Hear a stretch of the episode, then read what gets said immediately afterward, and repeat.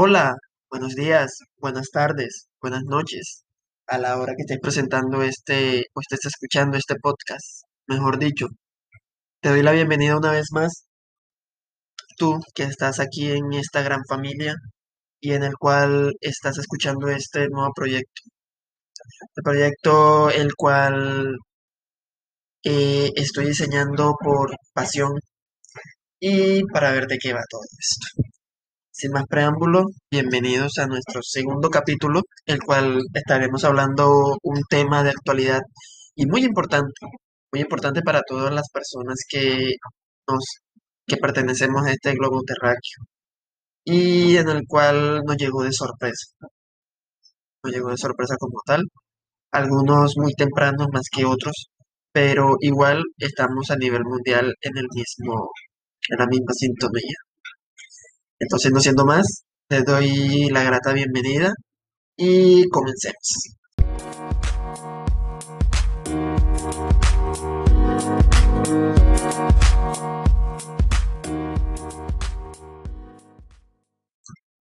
Y bueno, en el día de hoy vamos a hablar de un tema, un tema que nos ha, llegado de sorpresa a toda la humanidad y que ha cambiado eh, la rutina diaria que tiene, que tiene cada, cada aspecto de la vida diaria de la humanidad, valga la redundancia, y a nivel social, económico, político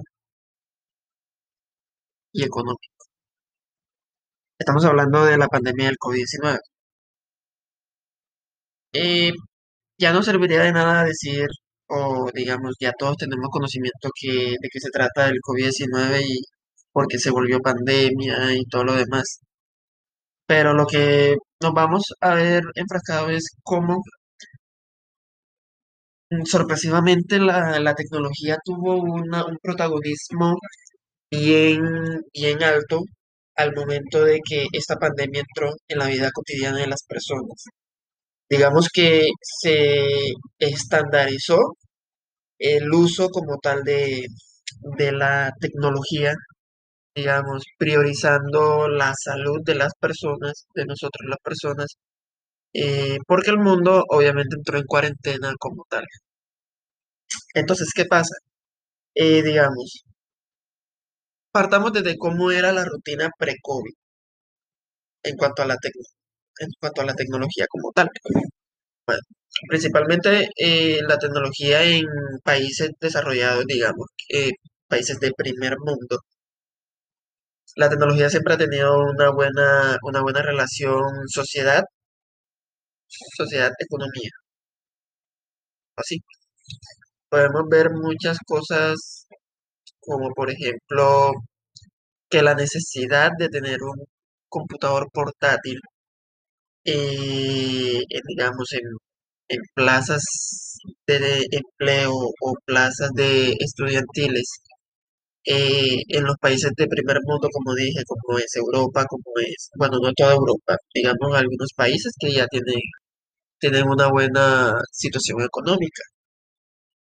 Eh, pero hablamos del mercado de Estados Unidos de Norteamérica, Canadá, eh, Reino Unido, Francia, entre otros. Eh, ellos siempre han tenido una buena relación, digamos, diciéndolo yo de forma empírica, no lo he, no lo he experimentado como tal porque no he salido de esos países. Pero se, se nota, se nota, digamos que en cuanto a las organizaciones empresariales como tal. Y digamos que en países de tercer o en vía de desarrollo, como lo es en este caso Colombia, mi país, la rutina como tal de un, de la tecnología no es tan, tan, tan prioritaria, sí es necesaria, pero digamos que la tecnología en cuanto a, por ejemplo, en una casa podría, puede haber, o digamos en esa época no surgía la necesidad de tener un, dos o más computadores portátiles o computadores de mesa en una misma casa, eh, partiendo de que la capacidad económica de muchas personas a nivel, a nivel a nivel nacional no tenía la, la capacidad de poder adquirir otro, otro tipo de, de equipo. Otras casas, otros, otros casos, sí, sí, digamos que sí lo ha tenido y todo lo demás, pero digamos que esos son casos aparte. Pero, sin embargo, nos tomó por sorpresa el COVID-19, pandemia. En Colombia entró la pandemia como tal, en- o entró el virus como tal en marzo del 2010, del 2020, perdón. En marzo del 2020 entró el primer caso a Colombia y por lo general, digamos que pasaron como,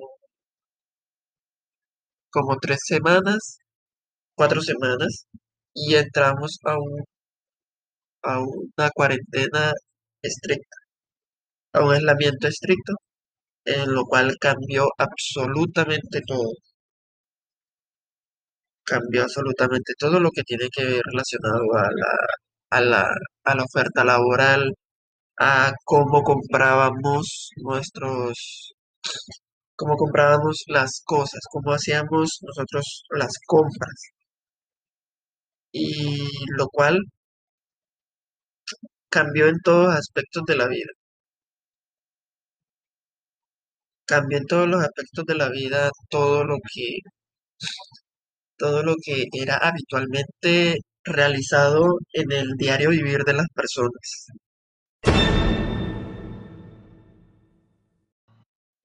Y bueno, digamos que todo lo que era de forma presencial cambió totalmente la perspectiva y cómo desarrollar esto que todo esto fue un caos, definitivamente.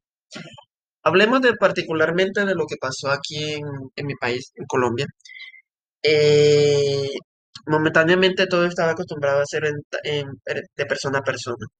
Digamos, eh, el domicilio era algo, era un lujo, no, era como algo secundario. Era un tema secundario que no, que no podría, eh, que no se era utilizado como tal al diario de vivir. Digamos que sí se hacía en un periodo determinado que, digamos, porque en otras eh, el servicio de, de domicilio tiene un costo. Eh, digamos, las personas como tal, digamos, eh, no tienen como la, no tenían la necesidad o no querían incurrir a otros gastos más de lo que, de lo que podría tener el comprar el producto. Digamos que a duras penas eso sería como que algo inverosímil, porque obviamente uno tiene que movilizarse, ya sea en automóvil, en carro, en, eh, en motocicleta o en servicio de transporte público. O digamos que muchas veces sí no era necesario porque teníamos la tienda de la, de la esquina o teníamos el almacén de cadena eh, eh, cerca de nuestra casa. Bien. Sin embargo, como se ocasionó o comenzó esta nueva normalidad, digamos que todo fue un caos.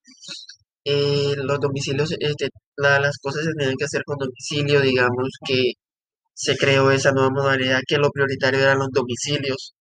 Eh, no había estructura como tal, en una estructura fuerte para poder cubrir todas esas necesidades. Había la existencia del, de- del domicilio, sí, pero la cultura no, la cultura no permitía o, digamos, no permitió visualizar esto a futuro.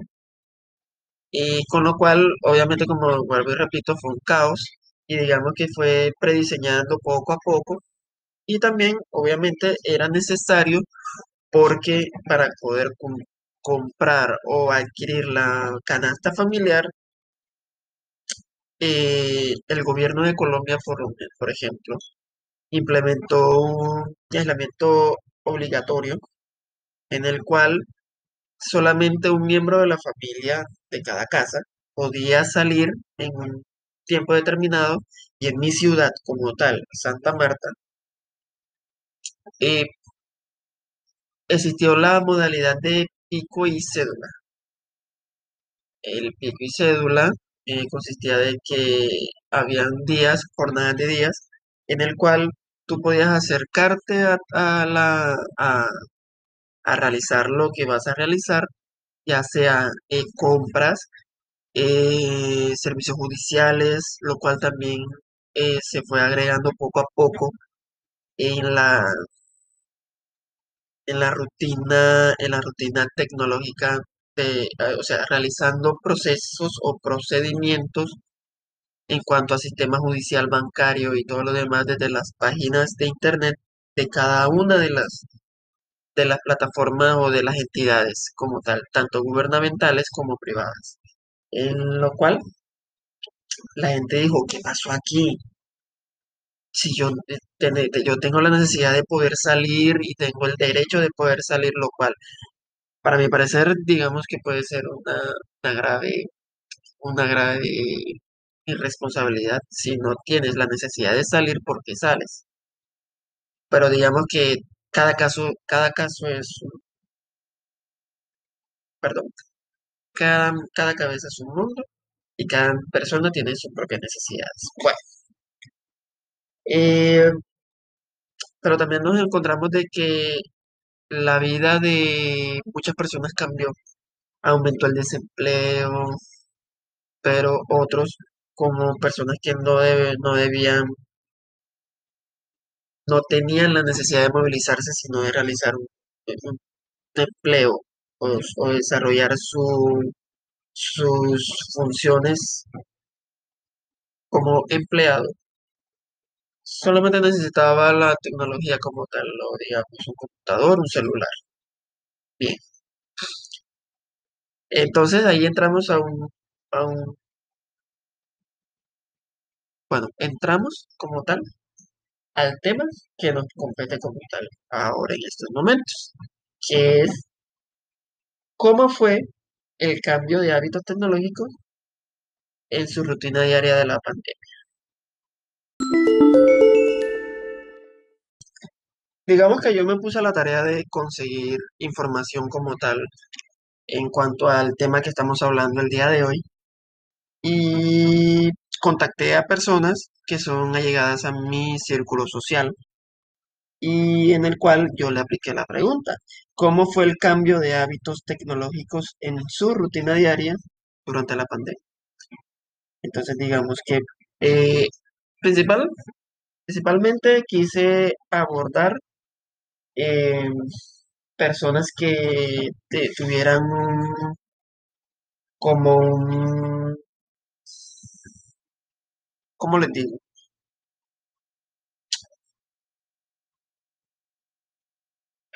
Diferentes empleos, diferentes empleos como tal o diferentes personalidades, personalidades eh, como tal o que tuvieran una forma de ganarse la vida o el sustento, digámoslo así, para no complicarnos la vida. Entonces comenzamos con una parte, digamos, con una persona que tiene 27 años, eh, es de la ciudad de Santa Marta. Eh, digamos que no diré nombres porque no está muy bien decir nombres, entonces. Pero digamos que, mentiras. No digo el nombre porque obviamente no tengo el- la autorización para poderlo nombrar aquí. Entonces digamos que comencemos con una con asesor comercial eh, de 27 años en la ciudad de Santa Marta. Y lo que él me contestó fue que como tal ellos en un momento determinado, porque era un almacén de ropa, eh, él no cambió tanto su vida tecnológica porque digamos que tenía que ser presencial, pero que digamos que tuvieron que hacer una pausa. ¿Cómo así? No trabajaron como tal. Entonces, digamos que no fue tan cambiante su vida laboral, porque obviamente él recibía su sueldo, digamos que la mitad del sueldo porque tenía que estar, cubierto, no lo, no lo despidieron y todo lo demás como algunas empresas hicieron a nivel mundial o a nivel nacional, no lo despidieron y siguió su curso, siguió su curso como tal, solamente utilizando las redes sociales y todo lo demás a nivel tecnológico. Digamos que no tuvo tanta variante. Entonces pasemos a la siguiente persona que es un operador multifuncional de una, de una gran empresa eh, a nivel nacional que tiene 22 años y en el cual tampoco cambió como tal la, su vida diaria, pero a nivel laboral. Pero él es estudiante. Digamos que él no es estudiante presencial, sino estudiante a distancia. Mas, sin embargo, él tenía que ser, hacer presencia los sábados y, lo- y los domingos, y en el cual, ah, eh, comenzando la pandemia, cambió la virtualidad completamente. ¿Cómo así? Ya no tenía que ir presencialmente como muchas personas que tienen que ir, tenían que ir presencialmente a una clase, digamos en la modalidad, en la modalidad presencial. Solamente llegaba y tocaba dar clases mediante plataformas, plataformas de simultaneidad de videollamadas y en el cual, pues, le tocó como muchos estudiantes como tal. Ahora, digamos que todavía no se ha vuelto a la presencialidad, pero como tal, él no ha presentado ninguna variante. Porque su trabajo es meramente presencial y es un supermercado. Recordemos que los supermercados no cerraron como tal eh, en épocas de pandemia porque obviamente había, eh, había que seguir suministrándole alimentación y, productos de aseo personal y de hogar para poder lidiar con este virus. Y entonces por lo cual ningún supermercado a nivel mundial cerró. Entonces por eso no cambió como tal su, su vida laboral como tal. Bueno, y pasamos a otra persona que yo entrevisté como tal. Y ese perfil es de una, de una mujer de 32 años, eh, en el cual maneja función de ama de casa, pero tiene su negocio independiente como tal, de venta de ropa, cosas así, pero por medios digitales. Digamos que ella se vio, digamos, el único cambio que hubo fue cuando su niña de 8 años tuvo que comenzar a, a dar sus clases de primaria en la virtualidad. Digamos que tuvieron que comprar un nuevo computador porque obviamente eh, la señorita utilizaba su computador para su negocio, lo que hacía rutinariamente. Entonces a la niña se le dio como tal un computador portátil económico, eh, lo cual, eh, lo cual ya después de pasar de la pandemia, los computadores portátiles no estuvieron tan económicos como uno creería. Pero sin embargo, se le, se le compró un computador como tal. Bueno, pero sin embargo, ella lo único, fue el único cambio que hubo porque, y digamos que hacer las compras, hacer las compras eh, por domicilio, porque obviamente no podía estar saliendo tanto, pero si hacía las compras a domicilio o el, o el esposo iba y compraba como tal. Bueno, La vida de un cajero de supermercado también tampoco cambió. Eh, digamos que él también fue, él también es, perdón, un estudiante universitario, pero en la modalidad presencial.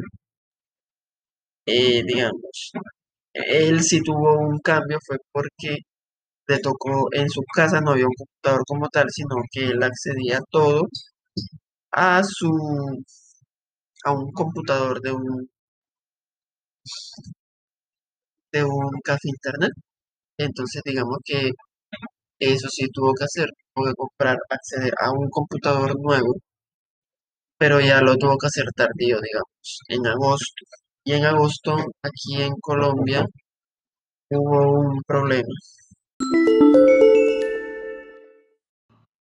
Y bueno, para terminar con esta entrevista como tal, tuvimos también a una asistente de reclutamiento de recursos humanos de una gran empresa, la cual está en Medellín.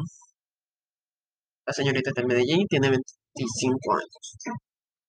Y ella fue la que más me dijo cosas que han pasado en su vida que hubo cambio. Nos habló de que su oficina cerró completamente, pero le tocó trabajar en modalidad home office. Home office como tal.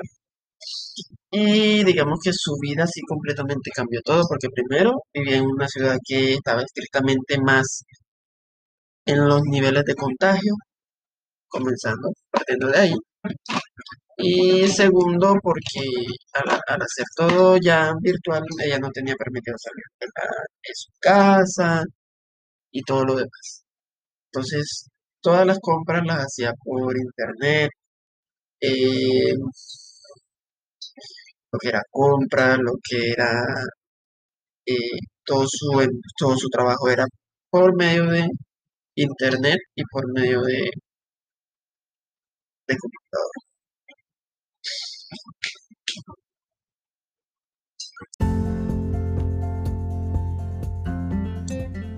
Y entonces, así termina nuestro podcast del día de hoy.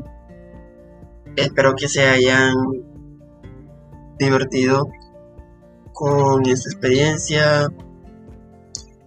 Eh, no me linchen, soy nuevo. Pero digamos que este podcast se va a ir construyendo poco a poco. Digamos que fue un tema que me salió eh, improvisado en estos, en estos días. Como tal. Y nos vemos en una próxima. Te recuerdo paz y nos vemos en el siguiente programa. Les deseo paz, les deseo mucha suerte vida.